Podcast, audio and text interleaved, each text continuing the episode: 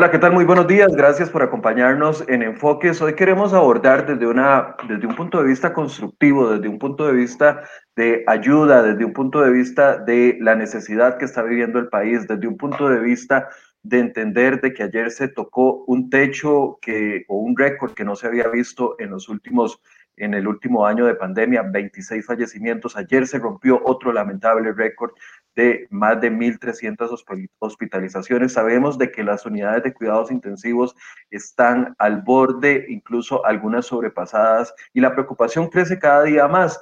Desde la iniciativa privada, desde el sector privado, han surgido varias varios intentos de poder colaborar, de ayudar al gobierno en dos temas muy específicos que queremos enfocarnos el día de hoy. Yo sé que han existido otro tipo de eh, ofrecimientos de ayuda que han surgido durante el sector, durante el tiempo de la pandemia, pero hay dos, dos que pareciera que son vitales en este momento. Uno, cómo traer en un corto plazo mayor cantidad de vacunas. Y número dos, cómo aplicar esas vacunas de la forma más rápida, más efectiva, más eh, acelerada y que eventualmente esto pueda ayudar a desaturar los hospitales. Sabemos de que la prevención y de, y de, que la situación económica del país ha hecho imposible nuevos cierres y que no se van a tener medidas automáticas si se aplican cierres totales. Bueno, la vacunación es ahí donde está la, la clave para poder solventar esto, para poder desaturar los, los, las unidades de cuidados intensivos, los médicos con justa razón, los enfermeros, el personal docente, el personal, perdón, administrativo de cada uno de los centros médicos está muy preocupado por lo que están viendo a nivel interno. Ayer hablaba con dos o tres médicos que trabajan, uno en el hospital de Heredia, dos en el hospital Calderón Guardia, y dicen que es desolador ingresar a los hospitales y ellos nunca habían visto aunque se preparan psicológicamente para lo que está eh, por venir, ellos nunca habían visto los servicios de emergencia, las unidades de cuidados severos, las unidades de cuidados intensivos a cómo están en este momento. Pues la vacuna, ahí está la solución. Ayer hubo un movimiento nuevo del gobierno con la compra de dos millones de dosis de vacunas más, pero que vendrán en un, en un proceso de los últimos seis meses del año Veremos si eso es suficiente. Bueno, hoy queremos abordar este tema y para eso hemos invitado a tres sectores que nos puedan dar sus opiniones, que nos puedan explicar qué es lo que ellos están ofreciendo y cómo se podría acelerar este proceso. Entonces le voy a dar la bienvenida al doctor Rodrigo Salas, presidente del grupo Farmanova Intermed, que representa a un grupo eh, importante de farmacias independientes en el país que podrían ayudar a la distribución de la vacuna de una forma más efectiva, más rápida, y él nos va a explicar qué es lo que están ofreciendo el gobierno y qué han escuchado. Por otro lado, el doctor Máximo Mansi, que es director ejecutivo de la Cámara Costarricense de la Salud, que desde hace meses vienen abogando por una aceleración, por la aprobación de nuevos medicamentos que puedan ayudar a prevenir de una u otra forma esta situación. Y más adelante se va a estar conectando con nosotros doña Gisela Sánchez, quien es la presidenta de AMCHA, que también ha abogado incluso por la aprobación de la vacuna rusa para traerla desde la iniciativa privada y poder, algunas empresas dicen que hasta ofrecen aplicarla gratis a sus empleados con tal de detener esta ola de contagios. Vamos a abordar este tema el día de hoy. Le doy los buenos días al doctor Salas y a, a don Máximo Mansi que nos acompañan ya en este momento. Buenos días, señores. Gracias por estar en Enfoques. Con gusto. Gracias. Buenos días. Gracias. Yo no sé si a ustedes les ha pasado y a la gente que nos está acompañando ya desde, desde, este, desde la conexión en redes sociales, si les ha pasado que han visto una persona que está levantando un mueble o que está ah, haciendo un gran esfuerzo por cumplir una tarea y aunque lo está haciendo bien, se ve desde afuera que necesita ayuda, pero no, no, no, no quiere recibir la ayuda, no, no, no acepta que otros le ayuden o que otros le digan cómo podrían hacer eh, las cosas diferentes. A veces siento que eso es lo que está sucediendo en, en, la administración. Quiero preguntarle a cada uno, y bueno, ya doña Gisela Sánchez se acaba de conectar con nosotros también. Aprovecho, estoy saludando apenas doña Gisela. Doña Gisela está de viaje eh, laboral, pero nos va a atender desde los Estados Unidos donde se encuentra. También Aprovecho para saludar a doña Gisela para hacer la, la pregunta inicial. Muy buenos días a todos. Muchas gracias por la oportunidad. Gracias. Les decía, doña Gisela, que eh, la, la, necesidad de poder abordar desde la iniciativa privada y que el gobierno también acepte de una u otra forma las ayudas que se están ofreciendo para poder solventar las necesidades que hay. Primera pregunta para los tres. ¿Qué han ofrecido desde cada uno de sus sectores al gobierno para poder acelerar la vacunación o traer de una u otra forma fomentar la llegada de más vacunas al país, ya sean las que están aprobadas o las que todavía no se han aprobado? Eh, doña Gisela, si gusta, empieza usted. Perfecto. En el caso de AmCham, el primer ofrecimiento que hicimos fue eh, solicitar formalmente al gobierno de los Estados Unidos una donación o un préstamo de vacunas eh, para Costa Rica. Y concretamente estamos solicitando 1.5 millones de vacunas y de hecho el día de ayer empezamos un proceso de firmas a través de la página change.org para que todos los ciudadanos norteamericanos que viven en Costa Rica, pero adicionalmente los ciudadanos costarricenses, puedan unirse a esta solicitud. Y adicionalmente, y creo que lo van a compartir mis compañeros, eh, nos hemos unido a una iniciativa de las empresas líderes del sector salud para tratar de, registrar vacunas y de poner al servicio del país, obviamente, el, el, apoyo que pueden dar estas empresas para el proceso de vacunación. Así que esos son los dos principales proyectos en los que estamos trabajando actualmente desde AMCHA. La, la vacunación, eh, la vacuna rusa, ¿hablaban ustedes, doña Gisela? En realidad, eh, yo le diría que cualquier vacuna que sea segura, con la eficacia correcta y que sea registrada por Costa Rica, el sector privado está en la mejor anuencia y dicho sea paso, trabajando a costo, sin absolutamente ninguna ganancia, para acompañar al gobierno en este proceso. Ok, don Máximo, eh, desde, desde la Cámara Costarricense de la Salud, ¿qué han ofrecido ustedes eh, hasta el momento? Sí, buenos días de nuevo. Eh, debo decir que desde el inicio de la pandemia, como Cámara, hemos desarrollado un conjunto de iniciativas y, debo decir que hemos logrado romper paradigmas. Eh, siempre desde la creación de nuestra organización hemos abogado por el desarrollo de estas alianzas público-privadas que históricamente han sido un poco complicadas en desarrollar. Pero bueno, la pandemia nos ha enseñado y nos ha empujado a a ser más efectivos, más abiertos en el desarrollo de esos tipos de colaboraciones. Eh, lo hemos demostrado en conjunto el gobierno y la empresa privada en varios temas, como la apertura de, aeropuertos, el tema de, pruebas para, para turistas. Hemos estado atendiendo en esos meses a ticos que están residiendo en el exterior. Eh, y bueno, ahora más recientemente la, posible colaboración de hospitales y clínicas privadas en lo que es el, digamos, el tema de hospitalización, que es otro tema crítico. Bueno, en ese contexto también hemos empezado conversaciones eh, en el tema de vacunación eh, justamente en esos dos ámbitos. Uno es el tema de cómo podemos hacer con nuestra red. En la Cámara tenemos eh, unas 1.200 farmacias privadas que pueden poner a disposición su experiencia que históricamente hemos brindado, por ejemplo, en campañas como eh, la campaña contra la influenza, donde alrededor de un 30% de las vacunas están siendo, eh, digamos, suministradas por parte del sector privado. Y bueno, el otro lado es justamente la posibilidad de importar más vacunas. Eh, recordemos que hasta el viernes eh, la Organización Mundial de la Salud eh, precalificó la vacuna Sinopharm, así que, que, bueno, estamos ante un panorama muy reciente de, más apertura, más oportunidades y, y, bueno, ahora sí queremos ver como sector privado y en conjunto con, con el gobierno cómo podemos aprovechar esas, esas aperturas y como mencionaba bien doña Gisela, eh, siempre tenemos que ser muy respetuosos del marco regulatorio, del marco legal. Creo que, que, nadie, ningún, ya que existe a veces cierta resistencia al tema de vacunas, tampoco podemos tirarnos a eh, ofrecer cualquier tipo de vacuna. En eso confiamos muchísimo en, en el juicio y, en la experiencia que tienen nuestras autoridades regulatorias en eh, poder aprobar aquellas justamente vacunas que hayan demostrado seguridad y eficacia. La de Sinopharm es la vacuna china, una de las, una de las tres vacunas chinas, ¿verdad? Así es. Eh, y es, eh, fue precalificada por el MS pasado viernes. Así es. Doctor eh, Salas, desde, la, desde el sector de las farmacias independientes, ¿qué ayuda han ofrecido ustedes? Para beneficio de su audiencia y, para eliminar algunos paradigmas en esta discusión, yo quisiera hacer referencia a dos etapas. Estamos en el peor momento de la pandemia, estamos en el peor momento de, en materia de salud. Y no vamos a mirar hacia atrás qué hemos hecho bien o qué hemos hecho mal.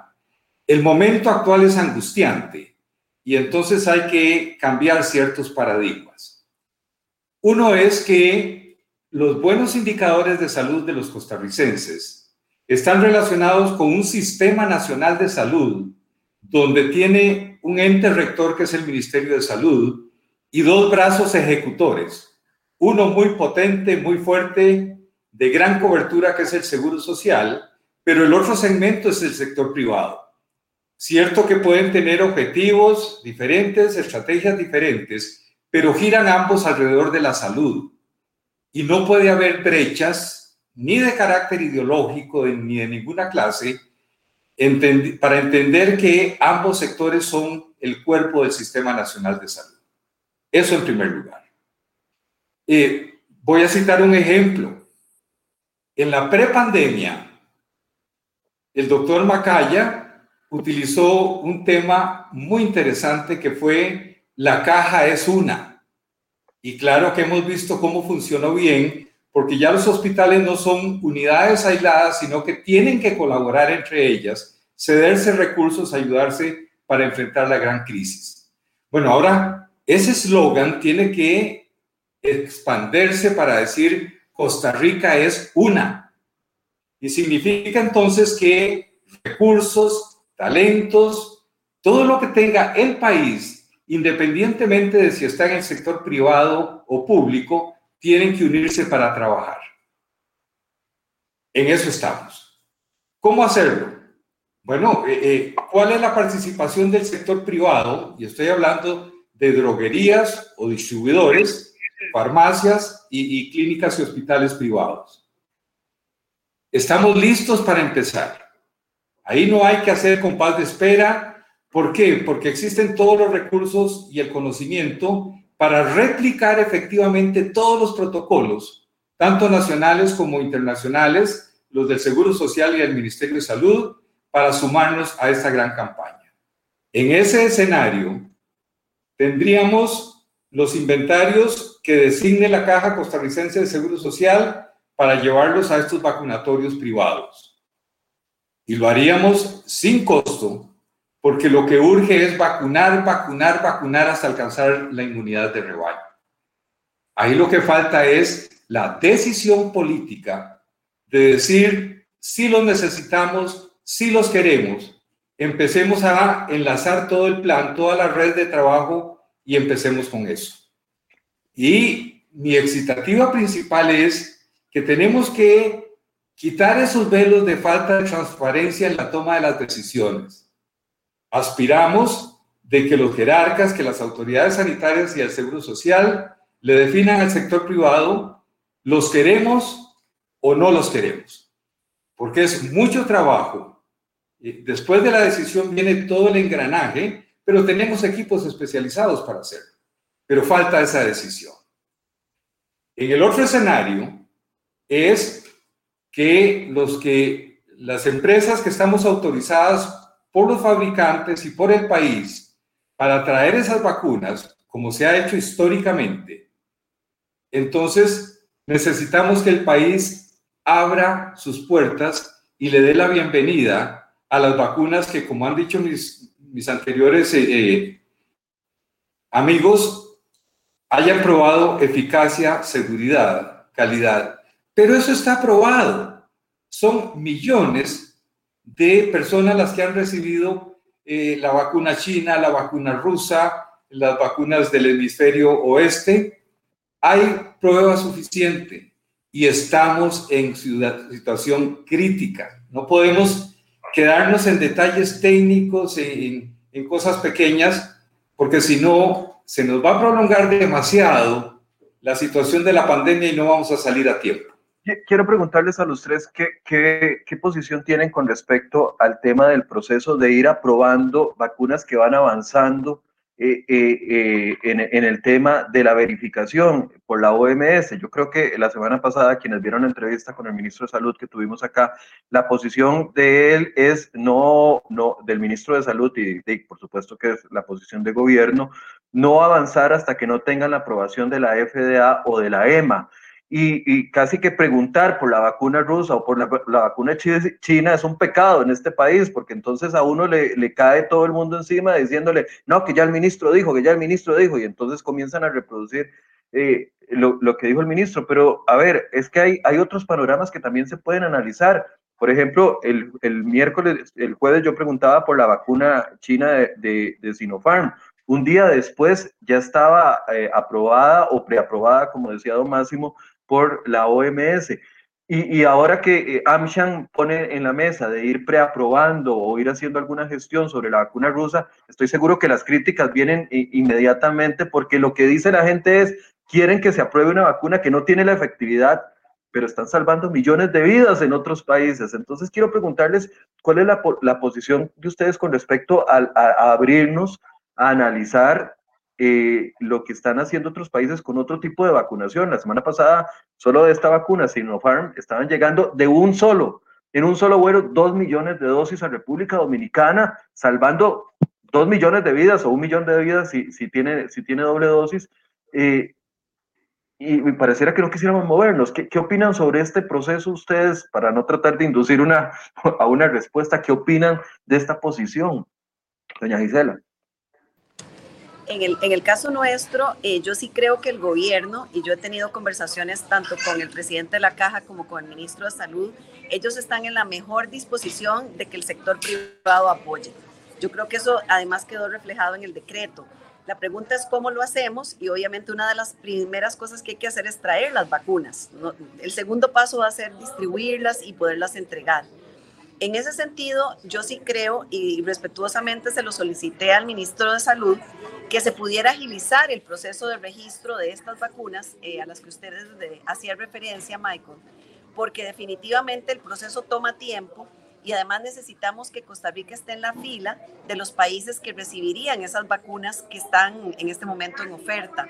Si nosotros no empezamos el proceso de registro, no enviamos los documentos, por ejemplo, el NDA que se tiene que dar al gobierno ruso o la solicitud al gobierno chino, no, no podríamos tener acceso a las vacunas. Entonces, sí, yo coincido con usted en que tenemos que acelerar el proceso, aunque sea del papeleo, para que una vez que se tenga la vacuna registrada, o que, por ejemplo, en OMS ahora ya eh, la vacuna china lo está, o que EMA apruebe la vacuna rusa, podamos tener acceso inmediatamente. Por eso también es que el otro camino que nosotros estamos proponiendo, que es solicitar esta donación al gobierno de los Estados Unidos, para que podamos tener más rápidamente, aunque sean en términos de préstamo, porque podríamos recibir las vacunas y después entregarlas de vuelta, pero que necesitamos acelerar el proceso, eso todos estamos claros. Entonces, yo sí creo que el Ministerio de Salud podría apoyarnos con la documentación para que el proceso de registro avance y una vez que ellos decidan aprobar, o que las, los entes internacionales aprueben, ya nosotros estemos avanzados en, en, verdad en esa fila de países que están esperando recibir vacunas de eh, farmacéuticas que sí tienen disponibilidad en este momento, adicionales a las que ya estamos recibiendo. Y si me permite, yo quiero darles un dato muy interesante. Israel empezó a vacunar con nosotros. Claramente es el país líder en el mundo en vacunación. Vacunaron 5 millones de personas en los últimos cuatro meses y empezaron a abrir restricciones en, inicios de febrero cuando tenían 8 mil casos por día, pero confiando en que la vacunación acelerada era la herramienta correcta para salir de la pandemia. Para mediados de abril tenían 150 casos por día y registraron su primer día sin muertes. Entonces, nosotros entendemos cuál es el camino. El camino es acelerar la vacunación y todo lo que se puede hacer de parte del sector privado pero también del parte del sector público para agilizar ese proceso, va a ser la diferencia, como usted bien decía, Michael, entre personas que fallezcan y personas que puedan salir adelante de la pandemia. Doña, doña Gisela, no sé si ha recibido algún tipo de comentario. Yo hablo de la vacuna rusa y me, y me llueve tieso y parejo, como se dice popularmente. Pero quiero preguntárselo técnicamente. ¿Ustedes han analizado y, y ¿qué, qué, análisis han hecho a lo interno antes de salir a la, a la luz pública y decir que se tome en cuenta la, la, la vacuna rusa? ¿O es un acto de irresponsabilidad como algunos lo quieren calificar? No, yo creo que, que, la vacuna está siendo utilizada en muchísimos países. Hay 47 países en que la vacuna está siendo utilizada, inclusive países en los que nosotros confiamos muchísimo, como Alemania, como Austria, como Hungría, están solicitando la vacuna rusa, esperando a que EMA, la organización eh, eh, de, eh, europea, lo haga. Pero yo sí creo que es, que es una oportunidad que tenemos, igual que con la vacuna china, eh, de poder acelerar la vacunación. Ve el caso de Chile. Chile está entre los cuatro países con mayor vacunación en este momento, o sea, de la mano con Inglaterra, Emiratos Árabes Unidos, Estados Unidos. ¿Por qué? Porque han recibido eh, cargamentos muy importantes de vacuna china. 13 millones. 13 millones han recibido Pfizer, pero también han recibido muchísima vacuna china y eso les ha permitido tener una tasa en este momento alrededor de 80 eh, dosis por cada 100 habitantes. Nosotros estamos en 18 dosis por cada 100 habitantes, 14 con la primera dosis y solamente 6.69 con la segunda dosis. Entonces, el camino super, es correcto, eh, Michael. Yo creo que el tema del el mazo y, el, y, y la danza eran lo correcto en el 2020, cuando no existían vacunas. Pero ahora que existen vacunas, la solución tiene que estar en acelerar la vacunación y todo lo que nosotros estamos haciendo desde el sector privado, y hablo por todos los que nos acompañan en este panel, es, tiene que estar orientado hacia acelerar la vacunación. Don Máximo, usted apuntaba algo de, de, la, de, la, vacuna de Sinopharm ahora y decía, bueno, fue aprobada el viernes. Si hubiéramos iniciado estos documentos o estos papeleos dos o tres meses antes de obtener la preaprobación, de la OMS, eh, podríamos estar ya importando esa vacuna al país y, y, podríamos estarla distribuyendo. Y más allá de eso, ¿es válida una preaprobación o no es suficiente y hay que esperar hasta que la EMA y la FDA de una u otra forma hagan la aprobación final? No, bueno, de acuerdo al decreto, sí es un, eh, puede ser un requisito suficiente, pero bueno, eso no quita digamos, el trámite necesario e importante que tengamos que hacer ante las autoridades regulatorias. Yo quería sumar quizás un, algunos datos. Eh, eh, creemos sin duda que las acciones de muy corto plazo, y el dato es el siguiente, hasta el mes de abril, el país ha recibido alrededor de un millón, millón doscientas mil vacunas. Eh, solamente en el mes de mayo, y ya han llegado algunos cargamentos, estaremos recibiendo 970 mil vacunas. Así que el panorama, eh, creemos que, como lo mencionaron las autoridades de la caja, en los meses pasados, el número de vacunas que estaba llegando eh, era un volumen relativamente bajo eh, que quizás no justificaba, digamos, la intervención y ese eh, apoyo que el sector privado está ofreciendo. Entonces, digamos que la medida de muy corto plazo, ahora estamos ante ese panorama, casi un millón de vacunas en un mes. Eso quiere decir, ojalá poder llegar a un ritmo de vacunación de 30 mil o más vacunas al día. Eso es una tarea eh, muy complicada para que la caja como en ese momento único brazo ejecutor lo pueda llevar a cabo y por eso que estamos eh, proponiendo y ofreciendo toda esa infraestructura, tanto de farmacias, también de centros médicos que puedan eh, participar. Eh, eso me parece un dato importante, además, que decir, lo mencionaba el doctor Salas, hasta el momento hemos podido hacer lo que las condiciones eh, eh, nos permitían. Y, debo decir que tampoco lo hemos hecho tan mal. por supuesto que no queremos conformarnos con los que lo hicieron peor, pero, bueno, estamos en ese momento a un alrededor de un 6.8% de población vacunada. Por supuesto que hay países más virtuosos, se mencionaba Israel, Reino Unido, eh, pero bueno, mm, países como eh, Canadá está un 3.3%, por ejemplo, Corea del Sur está en 1.1%. Eso no es para eh, conformarnos, como, como repito, pero, pero bueno, estar también conscientes que ese es un reto mundial y estamos compitiendo por vacunas con muchísimos países. Así que quizá en el muy corto plazo lo que quisiéramos ver y, tenemos muy pronto algunas eh, reuniones con las autoridades, implementar desde ya ese, ese brazo ejecutor adicional.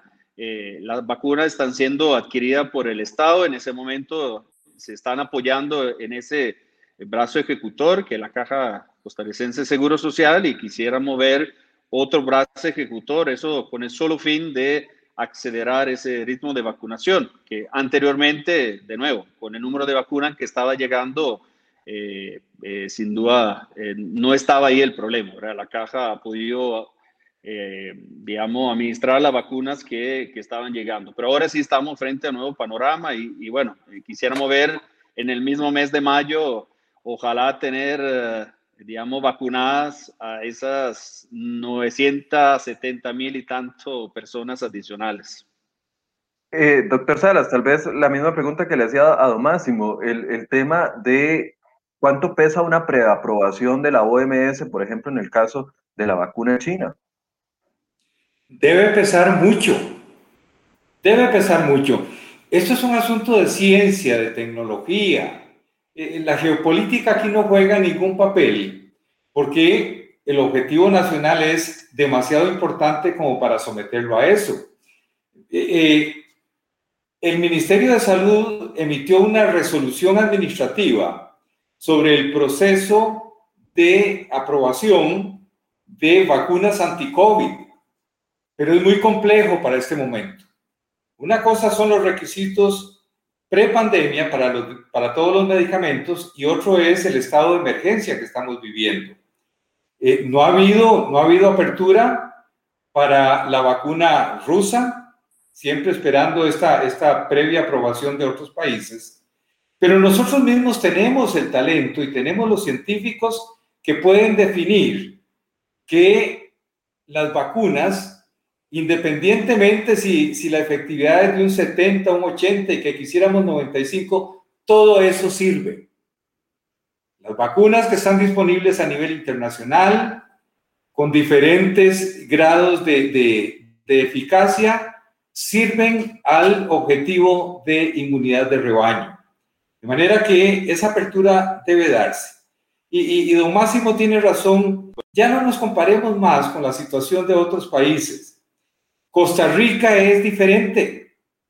Costa Rica es un país donde su sistema nacional de salud, con un seguro social robusto como el que tenemos y que la mayoría de los países no tienen, y con un segmento privado altamente profesionalizado y que se reconoce a sí mismo, por ejemplo, en las farmacias, como centros de atención primaria de la salud, donde se cumplen protocolos donde está el sitio del vacunatorio, donde se le da seguimiento a la cadena de frío, están allí y como muchos casos en el país en este momento, están siendo subutilizados.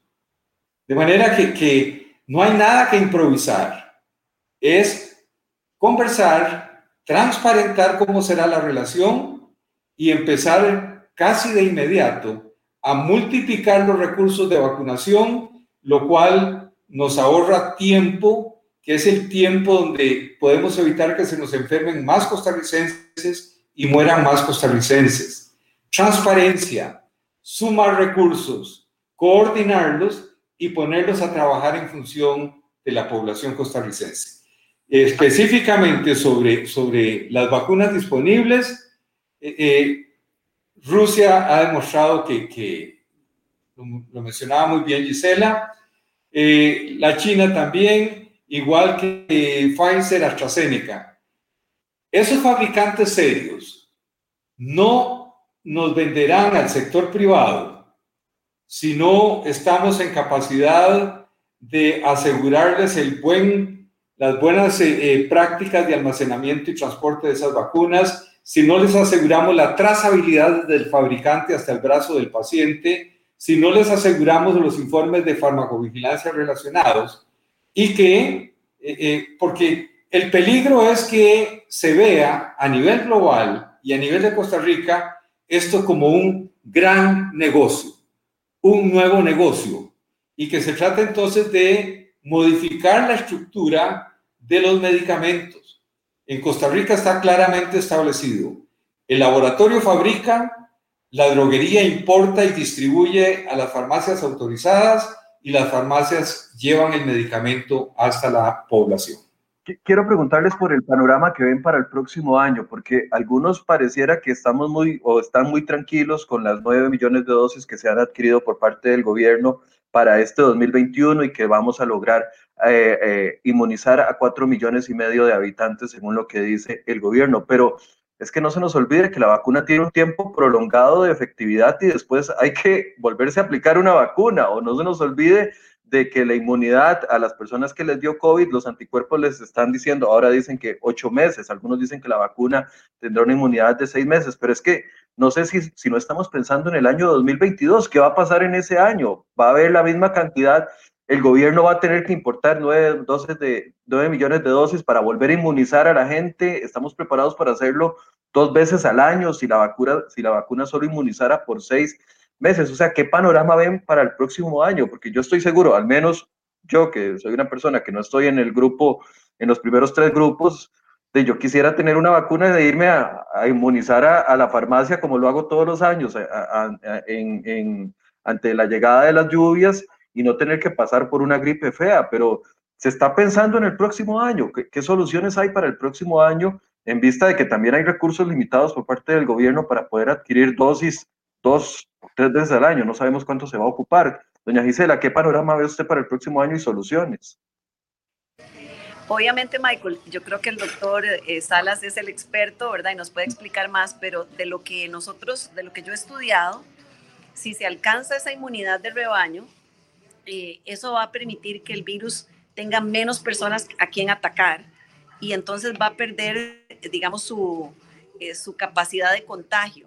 Y si bien es cierto, entonces eh, no se requeriría volver a, digamos, a tener una vacunación tan alta como la que estamos teniendo. Y además estoy seguro que conforme las empresas farmacéuticas puedan aumentar su producción, de hecho que es, lo que está sucediendo en este momento y que va a ser con muchísimo más fuerza para el 2022, va a haber mucho más disponibilidad, el sector privado va a poder vender directamente, ya sea a costos, si así lo desean, como las empresas eh, de este conglomerado de salud en donde está Hospital Metropolitano, Hospital Clínica Bíblica, eh, CEFA, Farmacia Fisher y La Bomba, podrían ofrecer las vacunas y eventualmente también venderlas con una pequeña utilidad. Entonces yo creo que el mercado mundial de vacunación va a levantar eh, inventarios, vamos a tener muchísimo más disponibilidad y eso nos permitirá que eh, las personas de manera directa puedan adquirir las vacunas y no solamente dependamos, como está sucediendo en este momento, de que el gobierno pueda suministrarnos esas vacunas. Así que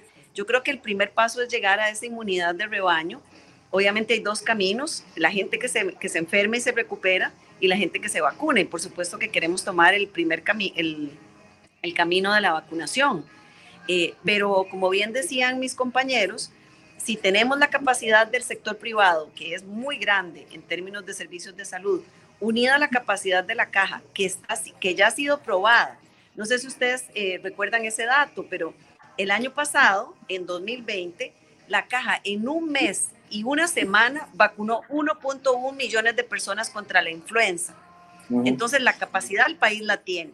Inclusive por eso es que tenemos tanta fe en que el gobierno de los Estados Unidos nos pueda donar o prestar vacunas, porque le podemos asegurar lo que otros países de primer mundo pueden asegurar. Eh, número uno, somos una población relativamente pequeña, con lo cual se puede cubrir rápidamente. Número dos, un sistema de salud robusto, digitalizado en una, en una medida y además esparcido comunitariamente. Entonces, tenemos las condiciones para poder hacerlo y yo creo que que para el 2022 la oferta de vacunas va a subir significativamente y vamos a poder tener acceso no solamente a través del gobierno, sino también, también a través del sector privado. Bueno, siempre y, cuando, siempre y cuando se dé el paso a la autorización, ¿verdad? Exactamente, sí, yo creo que... ahí es donde puede estar el nudo. Claro, yo creo que yo entiendo la posición del Ministerio de Salud y la Comisión Nacional de Vacunación de asegurarnos que los mejores productos lleguen a Costa Rica pero también sabemos de países de primer mundo que están de manera bilateral haciendo eh, aprobación de vacunas como, como lo hizo Chile, eh, países en los que confiamos, como le decía, países en Europa, etcétera. Entonces yo sí creo que hay una oportunidad de explorar y si, y si ellos de todas formas deciden por, eh, por ser muy, muy rigurosos y cuidadosos que no se utilicen hasta que sean aprobados por EMA, al menos yo sí soy una fiel creyente de que tenemos que iniciar el proceso, porque si no, entonces nos vamos a quedar atrás. Don Máximo, ¿qué, ¿qué, panorama ve usted para el próximo año? Sí, eh, efectivamente lo, lo, que podemos esperar que conforme, en primer lugar, los países más poblados avancen con sus procesos de vacunación y también los laboratorios avancen en, en el fortalecimiento de su capacidad de producción, eh, vayamos, digamos, adquiriendo o se vaya, vaya disminuyendo esa digamos, eh, esa eh, poca disponibilidad de, o relativamente baja disponibilidad de vacunas. Quizás, para traer un ejemplo, recordemos hace varios meses la dificultad que teníamos como país para conseguir ventiladores eh, pulmonares para unidades de cuidados intensivos. Justamente en esos días, a solicitud de la gerencia de infraestructura de, de la caja, estamos realizando un mapeo y y bueno, tampoco podemos decir que haya disponibilidad ilimitada, pero bueno, a un año o quizá menos de, distancia ahora, eh, ya, digamos, los productores principales de esos tipos de tecnología ya fortalecieron su capacidad. También muchos países han adquirido, eh, digamos, eh, equipo suficiente para responder a sus necesidades. Entonces, ¿verdad? ese ejemplo por decir que eh, sí, muy probablemente vamos hacia un escenario diferente donde la capacidad de, producir vacunas y quizás lleguemos el otro año a un escenario parecido a, a, lo que es la vacuna de la influenza, ¿verdad? Donde no estamos, más bien, estamos frente a una quizás sobre oferta, incluso una competencia de distintos productores de vacunas y donde los países tienen la posibilidad de, escoger, eh, digamos, la tipología de, eh, de, vacunas que consideramos más apropiado.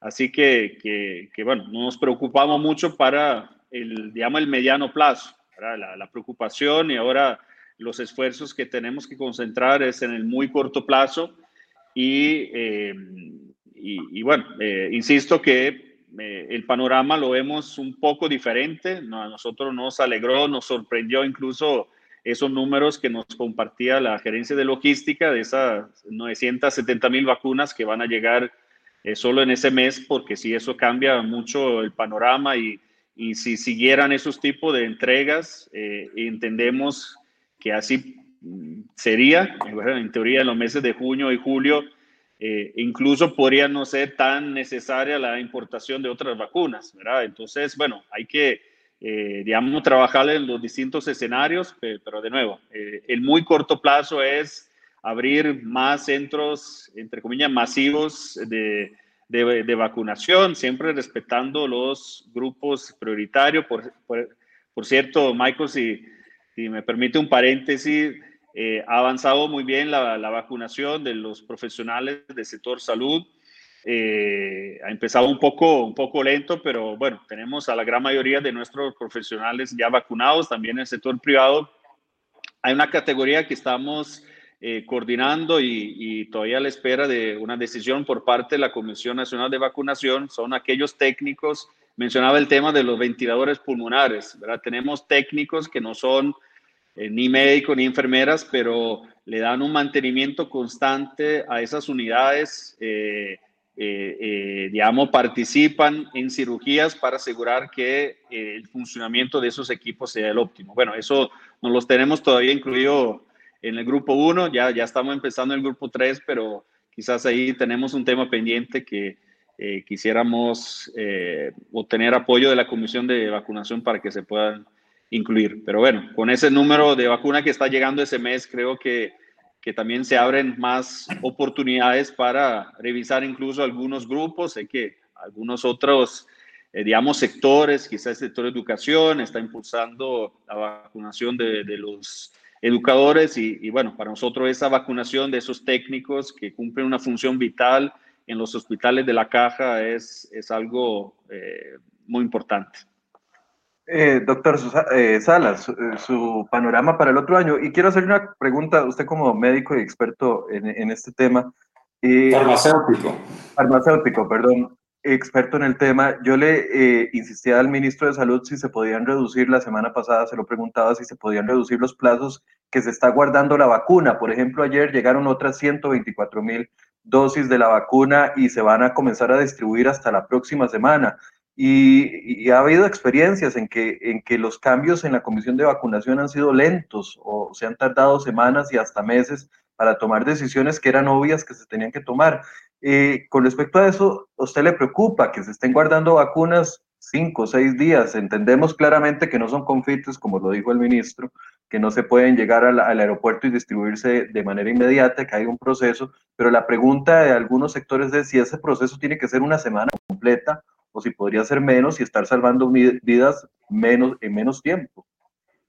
Yo entendería ese retraso como la eh, eh, incapacidad del sistema logístico de la Caja Costarricense de Seguro Social para hacer una distribución más inmediata. Y, y, esto no debe sorprendernos porque sabemos que todos los servicios de la Caja están abrumados y en muchos casos colapsados.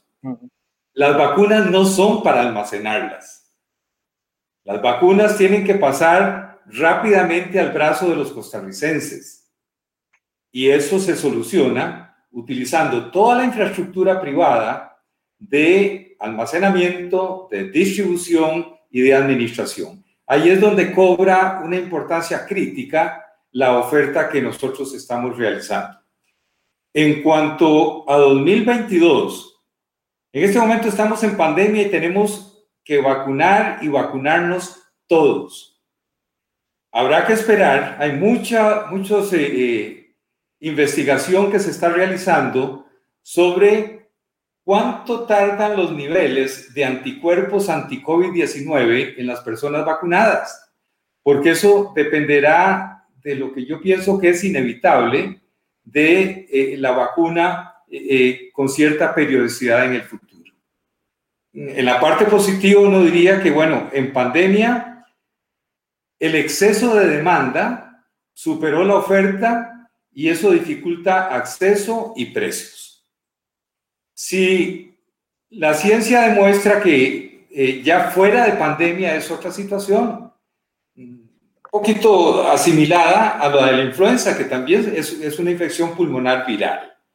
Entonces, eh, eh, uno aspiraría a que regresemos ya fuera de pandemia a la inmunización de grupos de riesgo, lo cual disminuiría el asunto, y que también ya habrá exceso de oferta. Se invierte la, la, ecuación y habrá exceso de oferta y habrá disponibilidad y bajarán los precios. Y entraríamos ya a la nueva normalidad conviviendo globalmente con el COVID-19 y sus mutaciones. Doña Gisela, eh, para ir eh, haciendo conclusiones a partir de este momento, eh, ustedes hablaban incluso de que hay empresas que quieren importar vacuna de una u otra forma para, para inmunizar a sus, a sus trabajadores que tal vez no están en los grupos prioritarios. Esta, esto es una iniciativa de varias empresas, son pocas. ¿De, ¿De qué estamos hablando ahí cuando ustedes mencionan esto? El objetivo sería que pudiéramos hacer una campaña de donación, que las empresas puedan donar, pero que eh, también puedan tener posibilidad de comprar vacunas a costo para sus colaboradores. ¿Qué, ¿Qué, es lo que está pasando, por ejemplo, en la industria de la hospitalidad? Muchas empresas están dispuestas a invertir para que sus empleados estratégicos, llame usted un chef o un gerente muy, muy, digamos, crítico para la operación comercial, tenga que viajar, por ejemplo, a Estados Unidos porque no pertenece a, un, a una de las poblaciones prioritarias. Entonces, tendría muchísimo más sentido si es posible, eh, que se puedan comprar vacunas de manera privada, complementario a lo que está haciendo el gobierno, que una, que una parte, ya sea el 50%, sean donadas a la caja para distribución eh, en el esquema tradicional y que también las empresas puedan comprar para sus colaboradores vacunas que puedan ser administradas por el sector privado, o sea, que pudieran ser accesadas en el sector privado. Entonces, ese es eh, específicamente el concepto, o sea, que la gente se solidarice, pueda donar vacunas y al mismo tiempo pudiera adquirir vacunas eh, para poder acelerar ese proceso que tanto necesitamos y que ahora sabemos los jóvenes no están en el, en el grupo prioritario, pero los jóvenes en muchos casos, adultos jóvenes, trabajan y tienen un nivel... Son los que tienen saturados los hospitales ahorita, además. Además, además, en este momento y con las nuevas cepas más agresivas están sufriendo eh, problemas. Entonces, es una y de, de, decir el sector privado está aquí de la mano con el sector público. Y como dice el tema de inmunidad de rebaño, de verdad deberíamos comportarnos como un rebaño completo, en donde los dos sectores colaboren, en donde eh, si hay recursos del sector privado, y me, me refiero a recursos económicos, para comprar vacunas adicionales, yo siento que esa oportunidad debería de aprovecharse. Eh, doña Gisela, ¿quiere hacer un cierre? Porque yo sé que usted tiene un compromiso en, pocos minutos y, tiene que retirarse. Sí, muchísimas gracias, Michael. Yo creo que, como le decía, eh, ya no estamos para, para apuntar a las restricciones como la solución eh, proactiva. Claramente lo entendemos y lo respetamos como AmCham, que tenemos que tener restricción vehicular en este momento porque no tenemos las vacunas suficientes para acelerar el proceso pero que tenemos que apuntar a eso, a la vacunación acelerada como la solución sostenible y definitiva, y que de parte de AmCham estamos haciendo todo lo posible, eh, tanto con el gobierno de los Estados Unidos, de hecho, eh, hemos hecho el contacto con, con el, la Oficina de Estado para esto, y tenemos todas las esperanzas puestas en que nos puedan hacer de manera urgente un préstamo o una donación de vacunas que ayude a acelerar y por supuesto estamos detrás de estas empresas líderes del sector salud que puedan complementar los esfuerzos que la Caja Costarricense del Seguro Social está haciendo. Así que todo el mundo tiene que ponerse la camiseta y la prioridad número uno de Costa Rica en este momento tiene que ser acelerar vacunación. Gracias a doña Gisela Sánchez, eh, quien es presidenta de la Cámara Costarricense de Comercio Norteamericano, AmCham, que nos acompañaba. Don Máximo, eh, si gusta eh, una conclusión desde su punto de vista. Sí, eh, quizá eh, para complementar todo lo que hemos estado conversando acerca del proceso de vacunación, que, como bien se menciona, sin duda es la eh, solución definitiva. no, no quisiera, digamos, desaprovechar la oportunidad para volver a insistir, ¿verdad? Que todavía no estamos ahí, ¿verdad? el tema del cumplimiento de los protocolos, de todas las normas de distanciamiento, lavado de manos, de uso de equipo de protección personal y sin duda alguna un trabajo que, que bueno, nuestro sector ha estado realizando de, una manera eh, muy importante todo el tema de diagnóstico, ¿verdad? No tenemos, eh, digamos, que descuidar todas esas otras herramientas también importantes, ¿verdad? En ese momento a la espera de poder lograr esa inmunidad de rebaño. Me refiero, por ejemplo, como sector privado, eh, desde el inicio de la pandemia hemos apoyado al país con más de 300 mil pruebas PCR. Eh, la caja ha podido realizar en ese mismo periodo un número de entre 400 y 410 mil pruebas. Eso por decir, bueno, por un lado que el aporte del sector privado, eh, así como lo estamos ofreciendo y poniendo a disposición en el tema de vacunación, también ha sido muy importante en otros ámbitos y, insistir, eh, quizás un área, eh, y lo hemos mencionado a muchas empresas que también se nos han acercado a raíz de ese ofrecimiento que hemos hecho de apoyo en la campaña de vacunación, empresas que preguntan qué, qué podemos hacer, en qué podemos apoyar. Sin duda, insistir en el en cumplimiento estricto de los protocolos y quizá también apoyar y participar en esas otras iniciativas de testeo proactivo que hemos estado impulsando. Esas son medidas, eh, eh, bien lo menciona doña Gisela, eh, estamos en una etapa diferente, pero bueno, todavía no estamos ¿verdad? inmunes. Entonces el testeo proactivo en las empresas de momento es de los, en conjunto con el cumplimiento de protocolos, de las iniciativas que sí se pueden realizar. Aquí el objetivo es poder identificar casos asintomáticos eh, dentro de las empresas. Algo parecido se está haciendo a nivel de seguridad social en cierta, ciertos cantones, ciertos distritos con una, incidencia más alta de, eh, de, contagios. Ahí las empresas ya hoy pueden apoyar identificar esos casos asintomáticos antes de que se generen eh, digamos, contagios más, digamos, masivos dentro, dentro de las empresas. Y bueno, cerrando el tema de, vacunación, tenemos previsto una reunión esa semana con las autoridades de, salud, así que eh, tenemos toda la fe, ¿verdad?, de, de, seguir trabajando con el Ministerio de Salud y con la caja, así como lo hemos hecho en esos meses, trabajando de la mano y, y sin duda confiamos que tendremos esa apertura que han tenido con nosotros durante todos esos meses.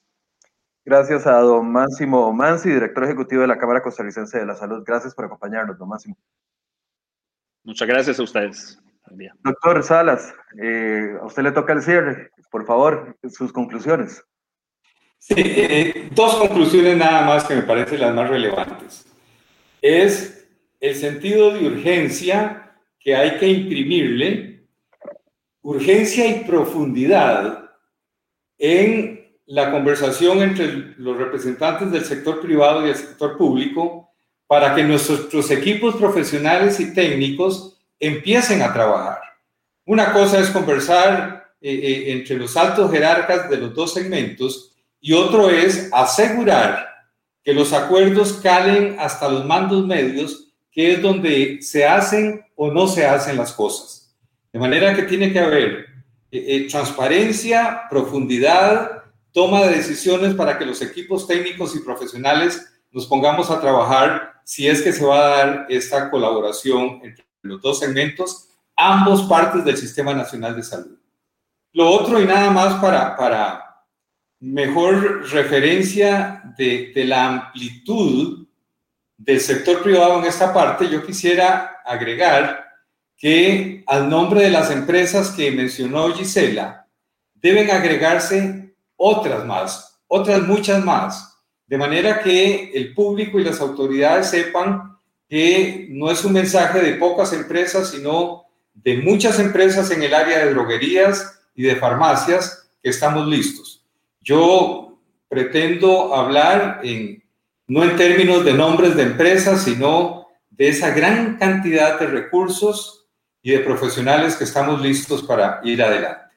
El país puede confiar y las autoridades pueden confiar que somos un sistema profesional, robusto y totalmente comprometido con la, protección de la salud de los costarricenses. También muchas gracias al doctor Rodrigo Salas, presidente del grupo Farmanova Internet, que representa a estas farmacias que también han puesto a su disposición, eh, a disposición del gobierno, la ayuda para eventualmente poder generar una vacunación más efectiva y muy rápida. Gracias, señores, por su compañía. Hasta luego. Gracias, Gracias. Hasta luego. Hasta luego. Antes de cerrar, eh, me quedo con ustedes, antes de cerrar eh, a todas las personas que nos están viendo y que nos están acompañando todavía en, esta transmisión, eh, quiero recordar tres cosas que a mí me parecen vitales. a ver, yo sé que no es popular y que nos, que, que se vienen comentarios muy duros cuando hablamos de estos temas, pero el hecho de que existan comentarios duros no va a, hacernos claudicar en la insistencia, porque lo hemos visto en otros ejemplos. El año pasado, cuando empezaba la, la, pandemia, una de las decisiones era no llamar a la gente a ponerse la mascarilla. ¿Se acuerdan? Cuando insistimos que veíamos a nivel internacional cómo el uso de la mascarilla ya estaba en todo el mundo y aquí todavía las autoridades no daban ese paso. Bueno, eventualmente se tuvo que dar ese paso. La decisión se tomó muy lentamente. Algunos epidemiólogos, y voy a citarlo, como el doctor Evans, algunos demógrafos como el doctor Rosero Binsby, nos eh, decían insistentemente que urgía aplicar el uso obligatorio de la mascarilla y el gobierno se tomó semanas para tomar esa decisión. Cuando comenzaron a llegar las vacunas, también hubo que generar presión de una u otra forma cuando se tomaron ellos semanas para decidir de que las vacunas que estaban llegando, el 80% se iban a poner al grupo de adultos mayores, mayores de 65 años, de 60 años, y el 20% al grupo 1. Costó, pero por la insistencia que tuvimos algunos medios de comunicación, se tomó la decisión en buena hora. Están muriendo menos adultos mayores en este momento. Después, antes de Semana Santa, costó que la Comisión Nacional de Vacunas tomara una decisión y dejara de guardar tantas semanas la cantidad de la segunda dosis. Hubo que ejercer presión y tuvimos que aceptar comentarios muy fuertes en contra, como los que algunos ponen eh, eh, en esta transmisión. Para que se decidiera tomar menos semanas o guardar menos semanas y acelerar la vacunación. Después el presidente se lo atribuyó como una, un, logro propio, no importa. Lo importante es que se hizo. Lo importante es que se comenzó a, vacunar más aceleradamente. Durante semanas hemos insistido en el tema de una vacunación más acelerada para los menores de 58 años, porque son los que tienen saturadas las unidades de cuidados intensivos en este momento, porque son los que están muriendo. Vean los gráficos que da la caja del Seguro Social. Costó semanas, pero finalmente se hizo. Así que el insistir en algunos temas no es porque uno quiera ir en contra de las autoridades o pretender saber más que las autoridades, pero por eso aquí consultamos no solo a las autoridades de gobierno, sino a otros expertos que conocen de la materia. Y para las personas que también han sido muy críticas de la entrevista que yo le hice la semana pasada al ministro de Salud y que dicen, Michael, qué necio, qué periodista más cerrado, que no entiende, etcétera, etcétera. Si se hubiera avanzado en la vacuna china Sinopharm que fue preaprobada el viernes anterior, si tuviéramos apertura, algunos querríamos invertir en vacunarnos, quitarle esa carga al gobierno, pero principalmente quitarle esa carga las unidades de cuidados intensivos y a los hospitales de la Caja del Seguro Social. Los que no están convencidos de los argumentos que digo, les voy a presentar una inserción que ayer obtuvimos del diputado José María Villalta. Ya me van a decir, vas a mezclar lo político con lo técnico. No, que ustedes saben que el diputado Villalta se ha caracterizado por estar muy cercano a las posiciones de gobierno. No les pongo una inserción de un diputado de Liberación ni uno de Nueva República porque claramente me la van a bajar de inmediato y ustedes me van a decir eso no vale. Pero escuchemos lo que dijo el diputado Villalta ayer con respecto a este tema. Excusas sin fundamento. Esa es la respuesta del gobierno, un verdadero plato de babas porque ya la inmensa mayoría de los países latinoamericanos están comprando vacunas de 2, 3, 4, 5 proveedores internacionales, mientras que Costa Rica está amarrada prácticamente a dos empresas que nos envían las vacunas a cuentagotas. Ya la Organización Mundial de la Salud aprobó, por ejemplo, una de las vacunas chinas. No es cierto que no haya aprobación internacional. Eh, varios países latinoamericanos como México, Argentina y muchos otros han aprobado también la vacuna rusa y el gobierno se está escudando en estas excusas, no sabemos por qué. Le hemos pedido que entregue copia de los contratos que suscribió con estas dos únicas empresas que nos envían las vacunas a cuentagotas. No ha querido entregar el contrato con Pfizer, está declarando que es confidencial cuando no hay ninguna norma que justifique esa confidencialidad. Es información de interés público porque está en juego la salud pública y son recursos públicos. Le exigimos al gobierno que entregue copia de esos contratos para ver qué es lo que está detrás, qué es lo que han negociado y por qué están limitando el acceso a otros proveedores de vacunas de forma injustificada. Costa Rica es prácticamente el único país de Latinoamérica que está en esta situación y que no está buscando más opciones para agilizar la vacunación. Y eso es responsabilidad directa del gobierno. Hagan públicos esos contratos y rindan cuentas a la ciudadanía. Bueno, nada más quería compartir eso para que vean que no es una posición ni ideológica, como algunos nos acusan, o no es una posición de destrucción. Es una posición de construcción, de que entre todos juntos, si se aceptara la ayuda, eh, si se aceptara la ayuda de parte del sector privado, podríamos eventualmente lograr un mejor resultado por el bien de todos. Así que eh, ojalá que reflexionemos sobre esto. Muchas personas me están poniendo de que eh, tienen problemas con la vacunación. Eso nos llegan todos los días, casos de adultos mayores de 80 años que todavía no han recibido. Un señor que me ponía aquí, 65 eh, años y en San Rafael de Heredia todavía no tiene opción de lograr una vacuna. la Contraloría lo dijo ayer. Por eso es importante que aunque los temas no sean populares, los abordemos y tratemos de responder y que preguntemos porque como les he dicho en muchas ocasiones, la labor de la prensa no es ser porrista de nadie, ni de un gobierno, ni de una posición, ni de un sector, ni del otro. La labor de la prensa es lograr que el interés público se imponga. Y ahorita el interés público es la vacunación efectiva, eficaz y rápida para toda la población. Y aunque no sea popular, vamos a insistir en eso. Muchas gracias a los tres invitados que estuvieron hoy. Gracias a ustedes por su compañía, por sus preguntas, por sus comentarios. Y vamos a continuar con este tema en los próximos días hasta obtener eh, los resultados que esperamos, que es una inmunización más rápida y más efectiva, como les decía. Muy buenos días.